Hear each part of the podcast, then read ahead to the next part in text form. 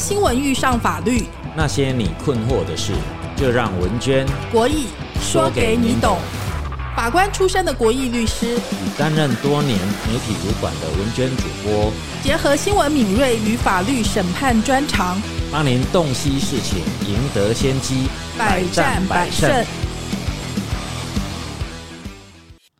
王力宏、李静蕾离婚大战来到第二回合，除了赡养费、探视权之外，鲜少有媒体注意到吴江豪宅赠与或转让法人的税与法律问题。资深会计师郑玉化和担任过法官的律师黄国义不约而同的指出，价值数亿元的豪宅用资本额才几百万的法人持有非常不适当。如果不好好处理，王力宏、李静蕾可能会面临非常严重的补税与法律问题。而房地合一二。点零上路之后，用法人名义买房，为什么不再吃香？买房避税知多少？请听今天精彩的恐龙大声说。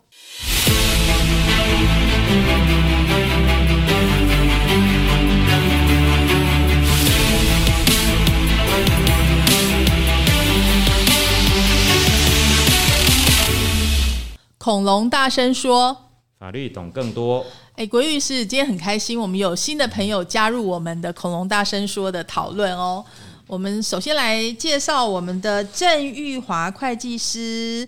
玉华好，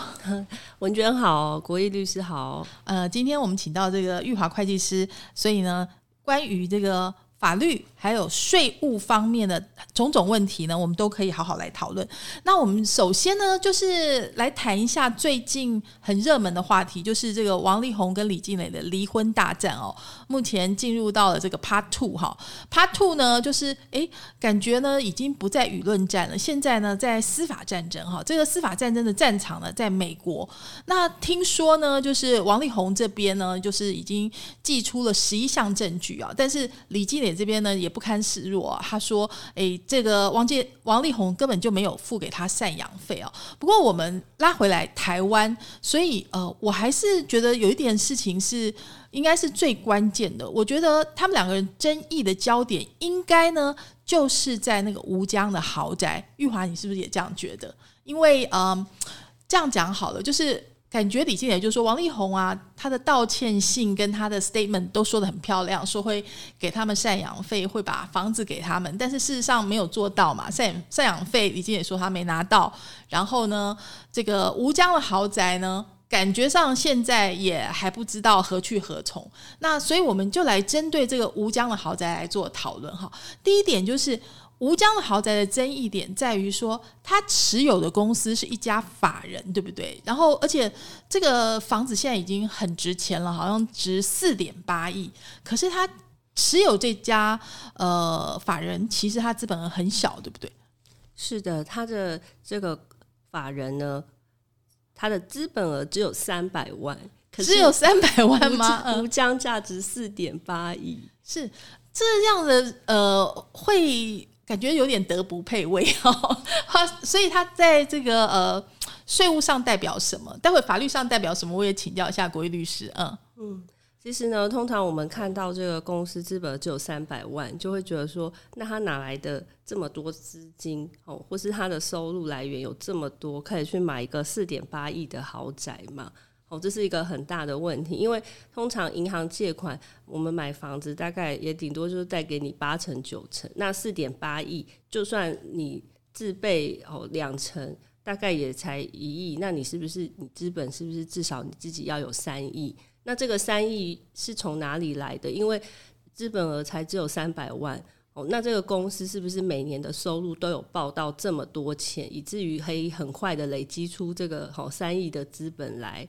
然后去买这个豪宅，哦，所以这个是不是牵涉到说会不会是呃王力宏他个人会不会有一些演艺收入？哦，有没有诚实申报？哦，我如果是国税局的官员，我看到这个我就会觉得说，哦，或许有一些问题哦，这样子。呃，所以说其实如果没有这个离婚大战的话，可能大家还不会注意到这件事情，而且。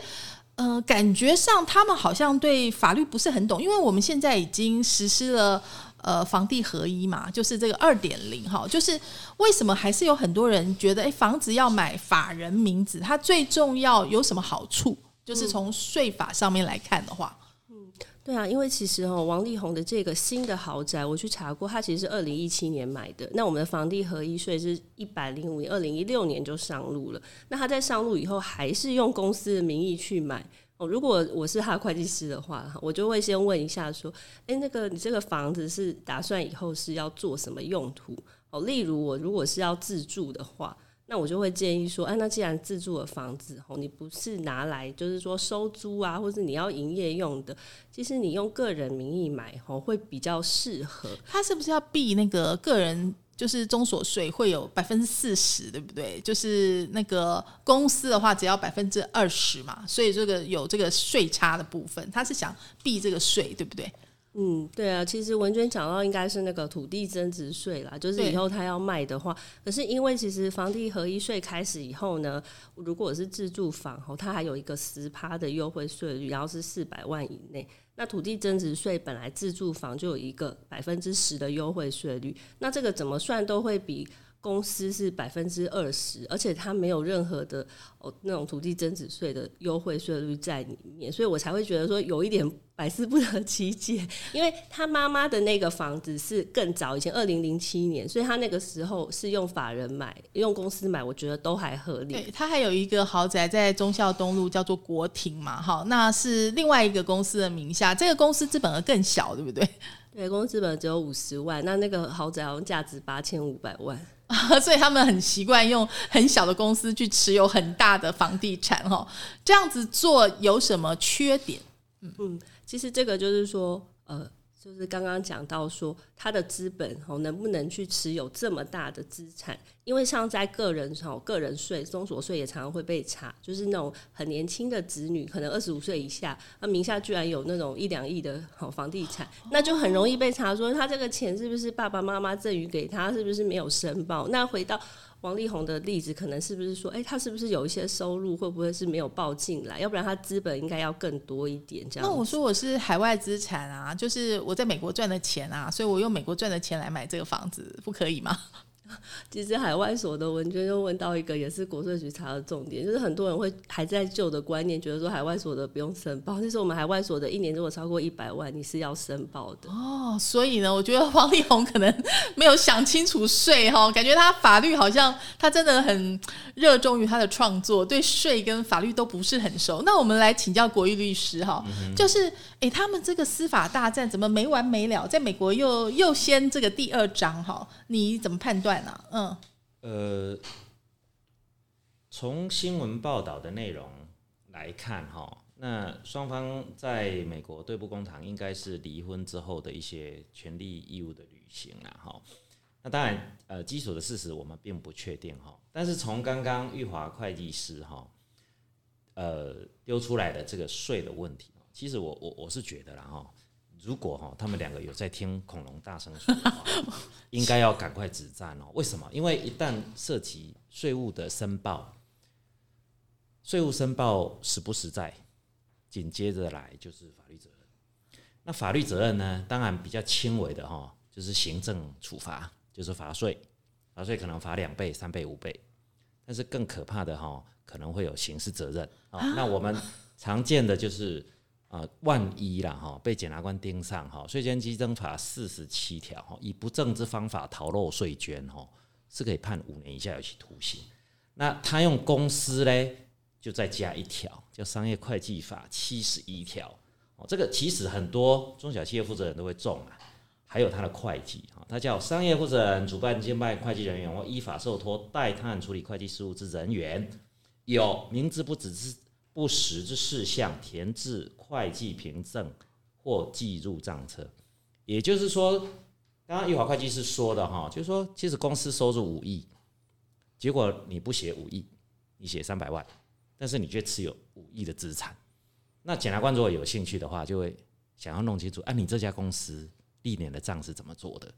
那一掀的话，真的大家所有不堪的事实就都会露在阳光底下。那到时候本来是这么高端的金字塔的我们的偶像，哦，就都会面对啊行者的救者哈的风险是高的啦，我不敢说一定会成立啦哈。那这个也是我我觉得某个角度也是历史工业了哈，就是说过往我们在对于中小企业的管理哦，基本上都是信赖啊自己去治理，而且相信你申报的登记哦。但是呢，哦，但是现在大家都是依法行政了。是，哎对，那您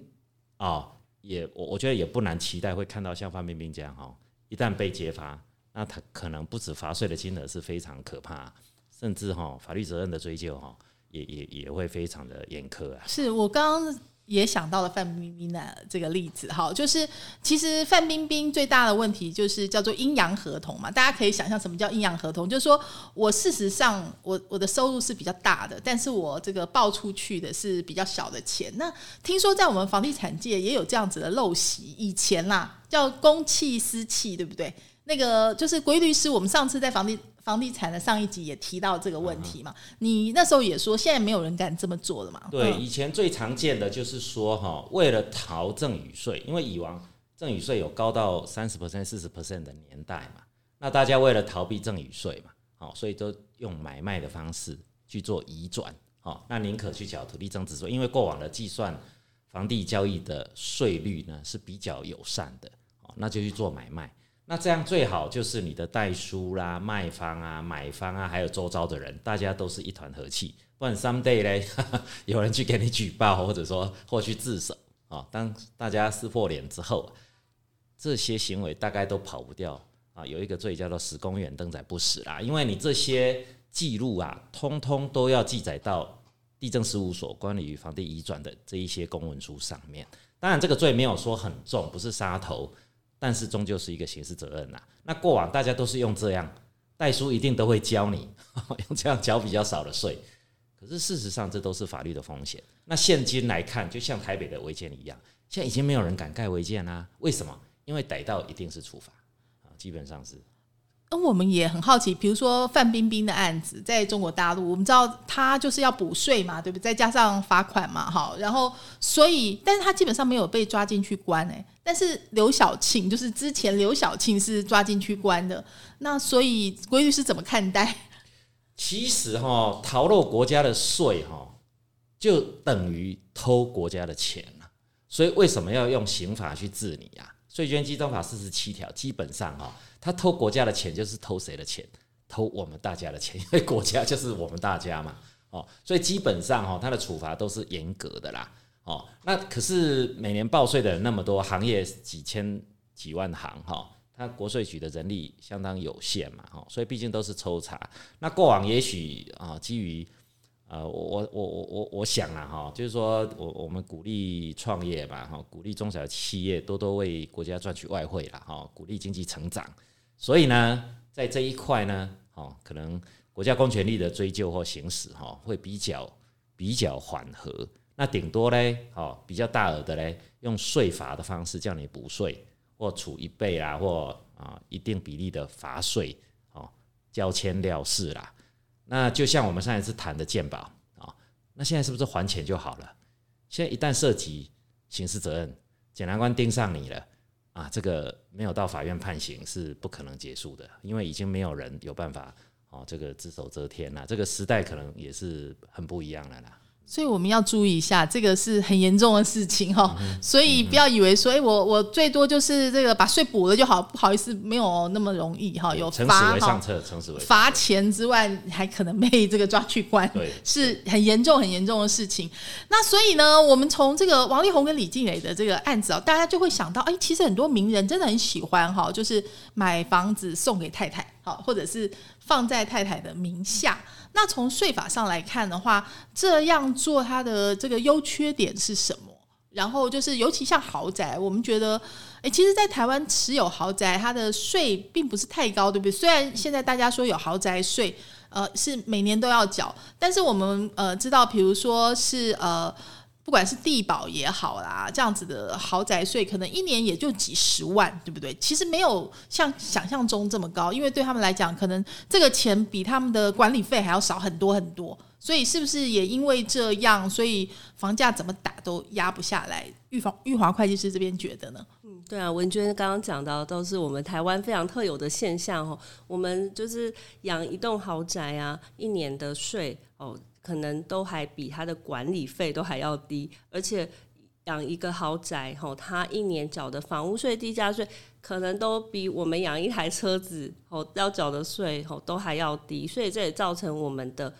房地产的价格一直往上涨，因为它的持有成本是非常低的。像国外的话，根据我自己的观察，他们是用市价来克这个，像是。房地税哦，就是地价税、房屋税。可是台湾很特别，是用那个房屋限值，还有公告地价，那个跟市价都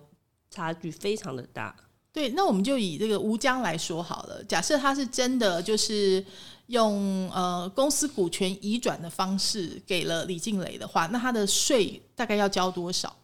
哦。刚才讲到是说，如果他们真的离婚有谈成协议的话，是吗？对，嗯，因为其实哈，如果是夫妻啊，他们在这个离婚分配的时候，他们的财产就是用股权移转的方式，把这个吴江透过这个哦，他这个公司的名义的股份移转给李静蕾。那其实李静蕾他那边呃，就是王力宏也没有什么赠与，因为夫妻间赠与嘛，他那时候还是夫妻的话是不会有税的。那现在只是说。房地合一税的部分哦，会不会有？就是说赠与税这边不会有。哎，这个还蛮特别的，因为我们以为他们已经离婚离掉了，为什么这个这个之间的财产分配是不需要在？这个缴税的规律是不是要不要补充一下？嗯，呃，这个应该是在一种情况下啦，因为一般离婚哈的法律关系消灭哈，大概就是处理两个部分，一个就是人的关系嘛，一个就是财产的关系。那人的关系通常就是子女监护啦，哈，那那那个是家事法庭的问题。那还有一个就是夫妻有一个财产清算哈，那法律赋予就是说婚姻关系存续期间哈。经济收入比较低的一方，哈，他有一个叫做剩余财产分配请求权。也就是说，哈，简单的白话的说了，假设今天王力宏比较会赚钱，他剩余的财产是两亿；李静蕾比较不会赚钱，他剩余的财产是两千万。那李静蕾呢，在离婚之后，按照法律的规定，他可以向王力宏请求分配什么？就是两千，哎，两亿扣掉两千万，就是一千八百万，再除以二。所以呢，李静蕾好可以向王力宏请求给付九千万的剩余分配财产。哦，那这个九千万哦，就属于剩余财产分配清算的法律给予的利益。那它既不是有偿的交易，也不是无偿的赠与。那当然，国税局站在啊课税的立场，当然就不会对他课予啊国家的税捐了。可是他们离婚官司可能打很长哎，对不对？那这个剩余财产的这个分配的话，是只有一次吗？就是比如说，就是只有一次啊，离次婚，离次婚清算了一次啊。那啊，当然，当然，当然，双方可以这个这个权利是这是一个权利啦，就是说离婚的配偶要不要行使都可以啊。有的签了协议离婚就互不请求也是可以的，只是说给予弱势的一方哈，在在离婚了之后。他可以拥有哦，这民法规定在一零三零之一嘛，哦，这很多网红律师也都常常会教大家离婚要注意什么事情，就是这个。哦那那有的人啊，可能会觉得，哦，那这样的话，我在离婚之前哦，赶快脱产，赶快把财产降到很低，减少什么？减少弱势的一方可以请求。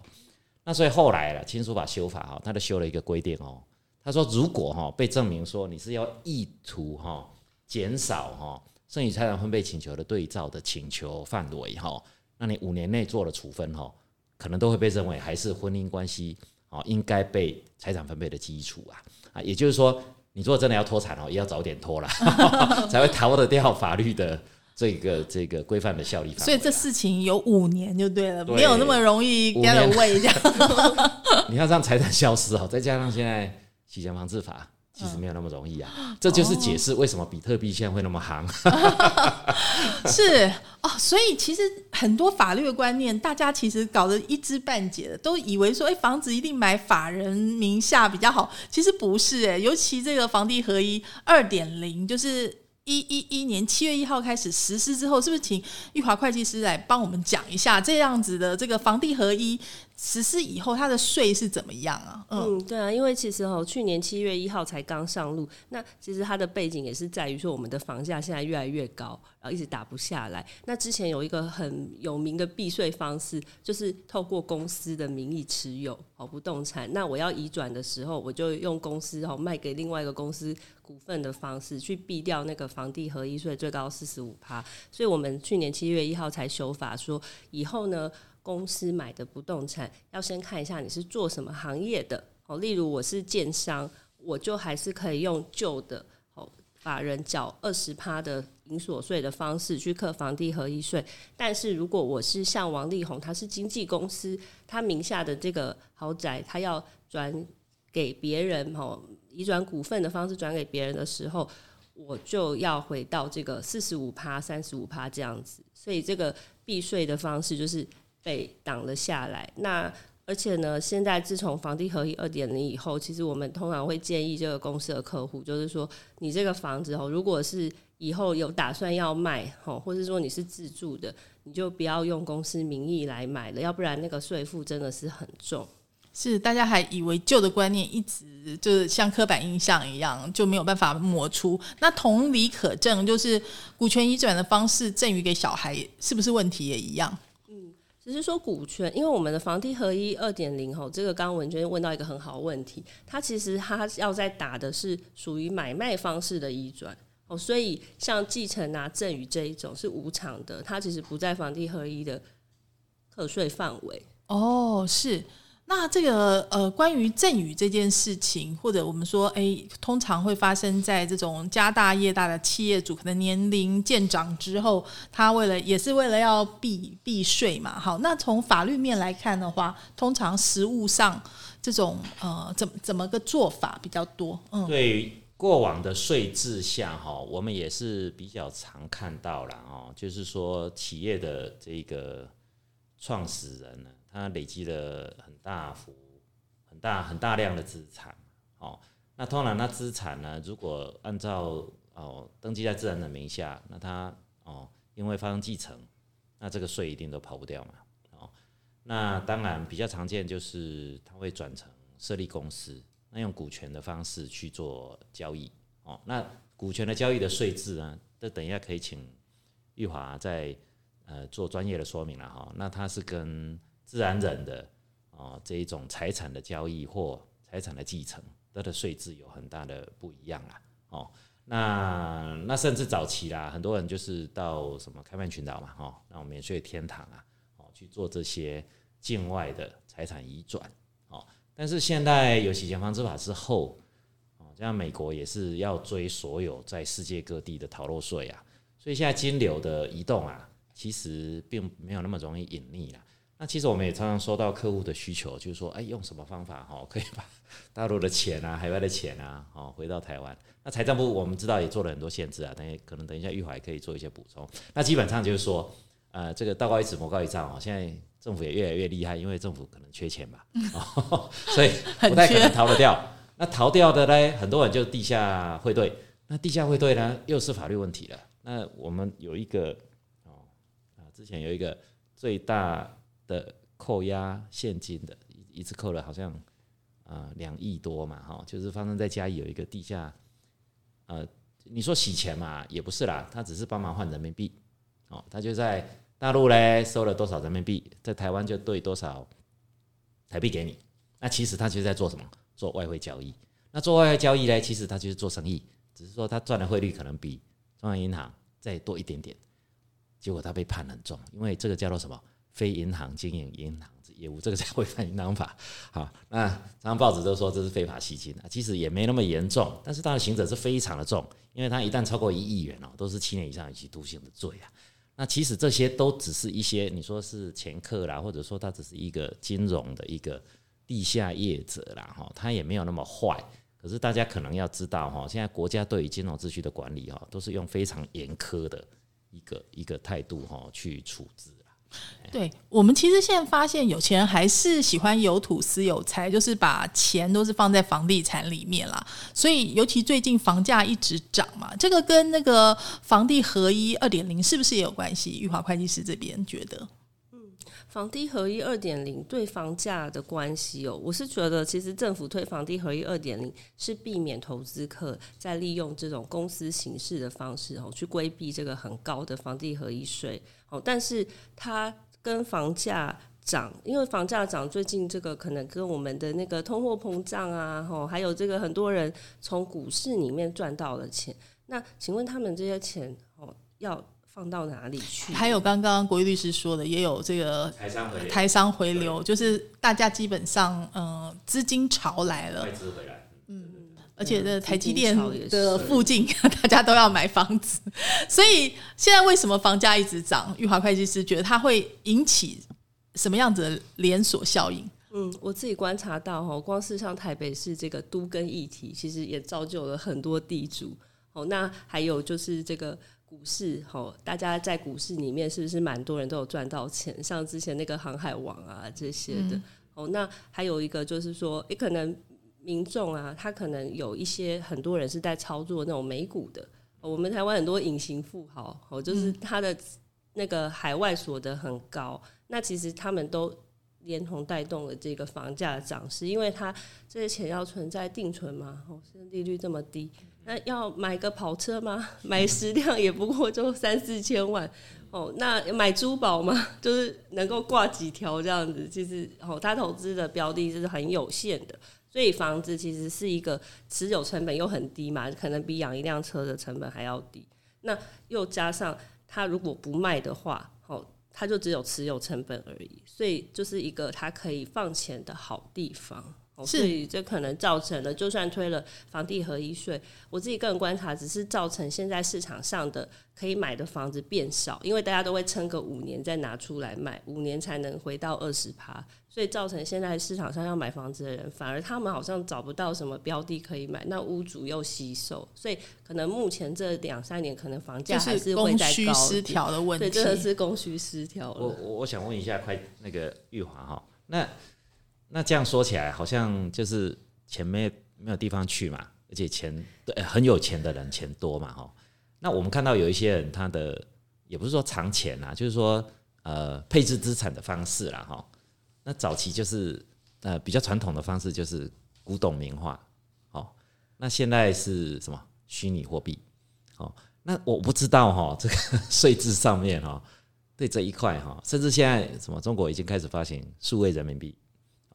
我不知道如果走这一条哈，是不是目前的税制其实没有办法追得上哦，去课税啊，包括持有税啦或交易所得税，还是说其实财政部也有招了，只是还没有公布。嗯国义律师刚刚讲到那个虚拟货币哈，其实我们现在财政部的想法也很有趣，他把它当做说它是一种商品，他不希望我们人民把它当做是一种货币，因为如果是货币，我就会把我的钱真的移到那里去。可是如果只是商品，它就像古董名画一样，它只会炒作，可是炒作价格就有高有低，起起伏伏。那一般真的非常有资产的人，他不太愿意去冒这个风险。好像呃，二零二零年麦肯锡他们有做了一个调查，然后就是针对全球最富有的那那一群人去算说他们的资产都放在哪里。那其实三分之二还是放在这个不动产上面哦，因为毕竟它不会说哎跌价突然间就蹦一下暴跌。哦那古董名画，我自己觉得说，哦，如果我很会鉴定，可能我会愿意买几幅，要不然我要不我不知道买的是真的资讯不假的对称嗯真的是买到假这样货怎么办？对啊，真的是这样。对，所以其实房地产还是最常拿来藏钱的标的啦，哈。那就是大家一直讲说，呃，为什么那个税没有办法来把房价打下去？为什么一直失败？就是政府寄出很多种税嘛，可是没有用。嗯，华会计是觉得呢？我自己的观察吼，真的是台湾的这个资金真的是泛滥，那有钱人真的是太多了。那为什么大家会觉得说，感觉跟新闻报道不太一样，说我们都是低薪啊什么的？其实我们的房地产是持有在，比如说五六十岁以上的人，就是五六年级生手上。那所以他们其实是一个人有好多间房子，可是那他们要买的时候，他们是很有资金去买的。哦，那现在现在小资主他要买的时候，当然他会觉得说，好像望屋兴叹，那个价格很高。那或许可能呃，就是大家可能要思考一下，说，诶，房子如果用包包来做比喻的话，哦，你今天买的是铂金包，还是一般的这种很，可能是比较平价的，好的商品嘛？哦，所以如果说我们都用那种很高端的那种价格来看，就是说，诶，为什么现在房市的价格这么高？或许是要看一下，说，诶，你想要买的那个地区标的是属于什么样的物件？那我们的户政跟地震系统没有连线的问题，是不是也是一个让房价持续打不下来的原因之一呢？嗯，对啊，文娟刚刚讲到这个，也是我们台湾非常特别的一种方式，就是说我们的户政系统，哦，就是跟我们的地震系统是没有连线的，因为我们的房屋税是看每个县市，所以台北市它是用台北市你有几户下去扣房屋税，可是我如果今天在台中有房子。其实它是没有办法，我跟台北的房子连接，说看你有几栋，然后去帮你调一个比较高的这个税率，就是我们叫做囤房税嘛。那还有就是说，之前呃内政部有报道嘛，就说，哎，是不是持有什么四房以上的人比例好像不高，我记得好像是十一趴左右还是多少？可是问题是，他没有把夫妻两个。并在一起，例如说，我今天我跟文娟是夫妻，我有两栋房子，文娟有三栋房子，那我们在政府那边看，就是说，哎，还好郑玉华就是两就是两栋，文娟就是三栋，可是他没有把我们两个视为一家。那如果是一家，我们其实是不是有五栋房子？那我其实就属于，哦，是不是就属于很多屋主了？那我们的政府现在是还没有办法做这个统计的，感觉好像不难呢，要连线不是一下就连了吗？是啊，我。我我觉得大家这么爱买房子哈，就是说，嗯，我我我讲一个我切身的例子哈，那就是说我我记得哈，在大概在二零一零年那时候哈，那我我我那时候美国回来哈，我也认识一个日本那后来他到台北来玩哈，那我就带他到台北四处逛哈，那他很吃惊啦哈，他看到黑猫宅急便，他看到 Seven Eleven 哦。他就觉得哇，怎么日本有去台北都有，然后我们去吃啊居酒屋哈，去吃饭哈，然后顺道就聊到房地产，好，那我记得啦，我记得那哎，我就随口问他啦，哦，我就说哎，如果是一个呃，我我记得我那个日本朋友他住大阪，我说如果在都会区啊，东京、大阪这样的都市哈，就差不多像台北这样哈，如果一个三房两厅的公寓啊，那在日本大概要花多少钱？哦，他就想了一下，他说：“嗯，因为他是日本人嘛，我们用英文沟通，他就说差不多一百万美金。”诶，那我就吓一跳哦，一百万美金就差不多两千三千万台币嘛。三千万台币在台北是要买三房两厅的公寓，还不见得买得到哦。哦，可能还很边陲哦。可是呢，其实我们的当时啦哈的国民所得哈，应该不到日本的。可能三分之一到一半之间而已哦，哦，那我就吓一跳，我都我都跟我那个日本朋友就说，哇，那那日本的房价好便宜哦，就他跟我回一句话说，他说日本人呢都不会买房子，我说为什么？因为他说他们从一九八五年之后哈，东京的房地产就一直跌，一直跌，一直跌，哦，这个大家都知道嘛哈，就很多呃谈经济的节目都会去讨论哈，就是说日本的房地产哦，就是。就是好像永远都没有失落的二十年了，失落了三十年一直下去。那呃，也有人类比，就是说台湾的房地产市场是不是会走向日本人的市场的的这种模式啦？因为大家都很雷同哈，都是岛国经济，而且都是少子化。哦，那可是也有另外一派的人认为，台湾会走向像香港这样越来越贵，大家都住在很窄的房子，然后越来越昂贵。哈。就不知道，哦，那那我的意思是说，哈，持有房地产其实也是有风险嘛，对不对？就是就是价格崩跌的风险，哈，可能在九二一地震那时候，哦，台湾房地产就已经低迷很久啊，金融海啸那时候，啊，那我我是不知道，哎，如果说从会计的角度，或者说这这这其实有点涉及去观察世界经济局势啊，或景气啊，哈，还有包括疫情啊，Q E 政策啊，那台北的。房子真的会一直涨上去吗？有时候我都有点困惑啊。哦，嗯，好，我觉得我刚刚国立律师讲这个真的很好，因为日本房地产真的相对台湾来讲是非常的便宜，而且他们年轻人好像已经没有买房子的概念，对。因为他觉得买房子就是一直叠价。对，哦，那台湾这边呢，我我自己观察啦，有一个带动房价上升的原因，可能也是因为跟我们小家庭制有关，就是我们的年轻人如果他们结婚以后，通常现在愿意说跟公婆住在一起的人，其实比例不是这么高，所以常常他们自己有办法的话，一定会想办法自己独立出去。然后，那他们这时候买房的需求其实是很强的。哦，这个是一波，我觉得还有一波人口红利。那还有再来就是台湾的老房子可能真的太多了，很多是虽然它有房子，或许是太旧，那可能是都跟哦。那都跟这段时间是不是他还是要找个地方住？哦，那这个可能跟台湾的老龄化可能也有关系。哦，就是我我自己观察，有些长辈他们可能现在就会想说，我要去搬去电梯大楼。那他可能原来是有一间公寓没错，可是他还是有再买一个房子的需求，所以或许我们要赶快加速这个老宅更新，哦，或是盖一些社会住宅啊，可能房价才会真的降得下来。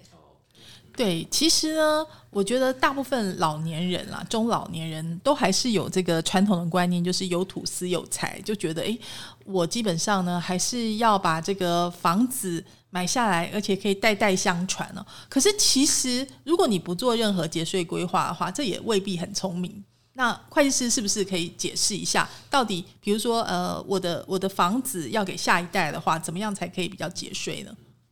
对啊，其实这个通常的话要看一下，说，哎，这老人家他有几栋房子，那还有就是说他的小孩子啊，是不是呃很多个哦？如果是很多个的话，可能就是大家可能要分配一下哦。例如哥哥喜欢哪一间啊？那哪一间要给谁？那如果谈不好的话，有时候也是会有一些哦纷争。那通常的话，我怎么会建议说，至少这个爸爸妈妈他。就是如果想要最节税，其实就是用继承的方式，他土地增值税就是可以完全免掉，就是归零哦，然后也没有什么房地合一税，因为房地合一税是说你继承了这个房子，如果小孩要卖掉，他会有很高额的。房地合一税嘛，可是继承方式是最节省税的。可是如果说觉得说，万一怕有一些纷争啊，或什么要做一些事前的移转啊，那也是可以透过买卖的方式。因为买卖的方式就是可以享受那个百分之十土地增值税的优惠税率。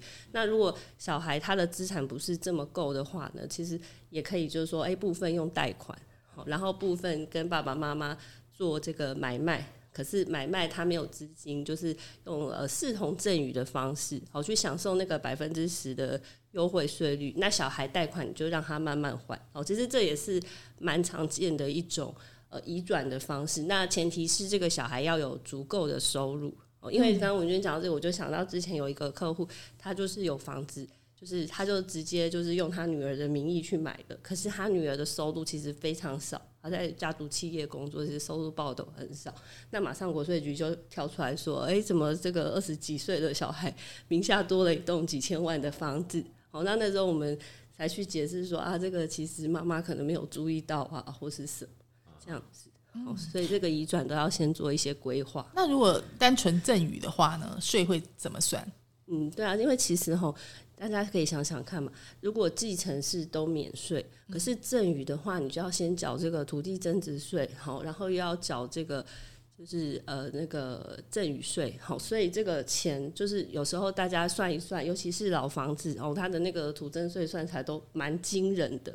哦，所以很多人是卡在这个资金方面，哦，他不愿意说把这个钱就就交给政府。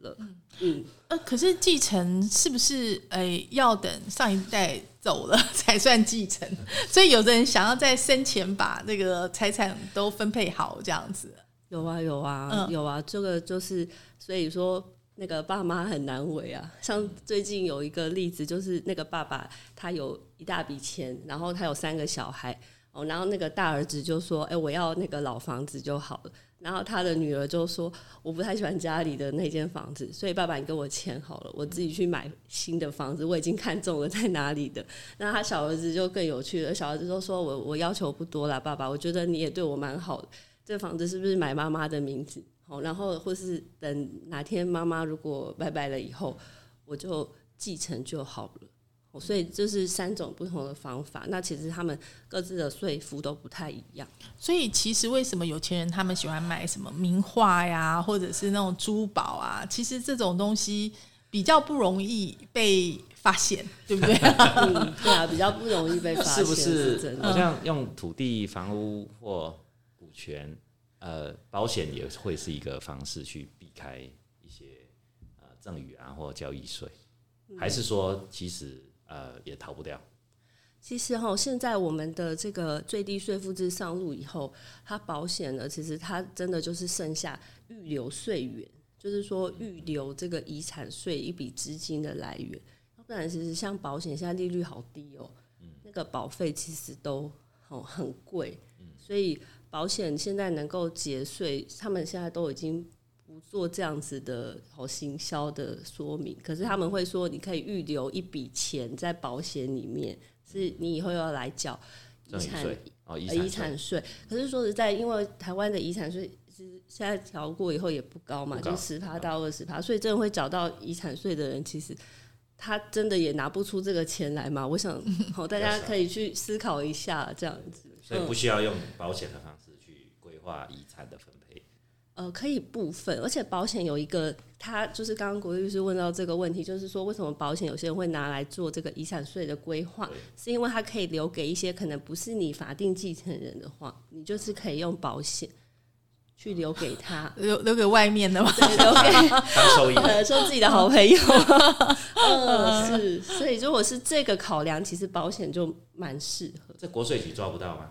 因为他也不用写在遗嘱里面，如果写在遗嘱，可能或许还要打官司，像之前长荣这样子。那如果是你是用保险留给他，他是受益人，保险给付对，那其实连他继承人都都没有办法。是，那我们这里请教一下国义律师，就是你的客户家大业大的很多，对，就是所以面临这方面的纷争也相对多嘛。非常多。那大概哪几种类型？其实台湾社会哈，我我觉得，我觉得，因为我们国家的身份法，就是说，呃，亲属法啦，还有继承法哈，都是寄售从德国来的啊。其实严格来说，应该是从日本先抄德国啦。那我们派了很多人去日本学了德国法回来哈，所以基本上哈是把欧洲的那种家族法的制度哈勉强塞到我们华人的文化里头。所以在西方哈，他们比较强调公平分配。但事实上，我们的家族文化并不是这样，所以我们常常会发生争议啊，长孙要不要多分一份啊？女生要不要放弃应继的那个继承权啊？哦，就有很多诉讼啦。哦，不过现在呢，因为土地、房屋都很很值钱嘛，哦，那要叫姐妹放弃呢，我想现在不太可能了哈，大家一定都对簿公堂，所以再加上哈，再加上哈，我们又有所谓的特留份的制度，就是说确保每一个法定继承人。它有最低额的，就是一半比例的应计份的保护啦，哦，也就是说，我们看到西方哈有一些富豪哈，他很气他的子女不孝顺哈，所以他就把全部的财产哈赠予给一只狗，或者说送给某一个基金会，这种故事呢，在台湾不太会发生，因为呢，我们还是会确保每一个好法定继承人有一定比例，大概就是他应计分的一半啦，除非啦，除非这个继承人对于他的父母啊，他被继承人做出一些违法的行为。好像可能对他呃伤害呀，哈，或者说不孝顺遗弃呀，而且还要经过这个被继承人表示不给他继承哦。那这些如果没有办法举证的话，事后啊，即使这些不孝的子女啊，还是会回来继承哈，或者说小三的子女啊，所以常常就会看到呃告别式的时候就会出现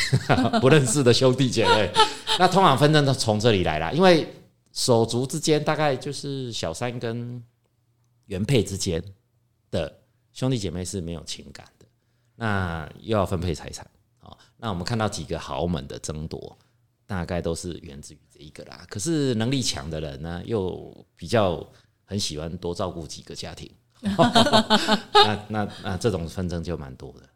所以说，这个呃，是不是各能力强的人的子女们就各找律师，对，各找会计师，对，大家各出奇招这样子。对。对，所以所以这种这种，其实说穿了，这些法律争执一点都不复杂哦。那即使立有遗嘱啦，哈，我们看到几个航运巨子的后代的纠纷啊，或那些啊那些化学这一个工厂的大亨的哦这个后代，大概都是涉及就是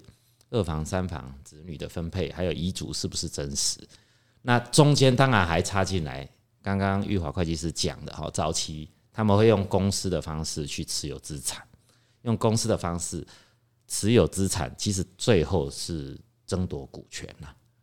那当然还涉及遗嘱的有效性的问题。那另外一个藏钱的地方就是海外嘛，所以说玉华会计师这边了解到有钱海外资产这个部分，恐怕是最难查的东西吧？是啊，因为其实我们的国家的关系，其实我们要跟国外调这个资料，哈，其实是有难度的。所以海外资产，其实我们都说你要诚实申报嘛。好，如果你还有台湾的户籍，在你呃，就是。死亡前两年内，其实你全球的资产就要回来台湾课这个遗产税。可是要是不晓得死亡前 是什么时候的话呢？对啊，其实这个就很难了。所以像我们很有名那个金银之神嘛，哦，他的这个遗产好像现在也都世纪之谜一样。对啊，世纪他还在争夺中。对对对，还有大陆资产呢，大陆资产有时候也是很难查、很难追啊。所以其实台湾以上位来讲，算是有钱人的天堂哈。就是藏钱有好多的这个 狡兔有三窟哈，有有大陆，有海外，然后有好多什么开曼群岛啊 这些，对，基本上这个遗产税也不多嘛，十趴二十趴，然后其实不多，真的缴的人也不太多，就是要逃了。其实逃最大一个风险哈，在法律上有一个东西叫做借名登记嘛。往往会找人头，这台湾这特有的文化了哈。西方大概不太有人敢当人家的人头哈，但是台湾呢，你花一点钱哈，可以找人头把财产挂在他名下，或找他当公司负责人哦。那出了事情就是这个人来担。可是相对的嘞，他有没有可能就把你的财产拿走了？其实这是非常可能的，而且常常发生的争执就是这样。就人头就变成真正的所有人，就是呃真假王子啊，假王子就变真王子了，他都不还你了。我觉得台湾人很很可爱哈，就是 想办法，但是到最后可能被人家鬼挖旁体，有可能也也有这样子，有有有有有，哎，对对对，非常常见，非常常见。这人头这件事情到底有多少法律责任？然后就是我想今天大家讨论。怎么藏钱？从这个王力宏、李静蕾，然后到这个房地产，然后到这个有钱人的烦恼，真的是非常的精彩。所以呢，我们要呃。今天这个节目告一段落，但是下一次我们还要再继续请玉华会计师来跟我跟国义律师一起谈哦，就是诶增加很多的这个脑力激荡的空间，也希望呢今天可以给大家更多呃不管是节税啊或者法律方面的这个知识跟建议。谢谢您的收听哦，我们下次空中再会了，拜拜，拜拜，拜拜。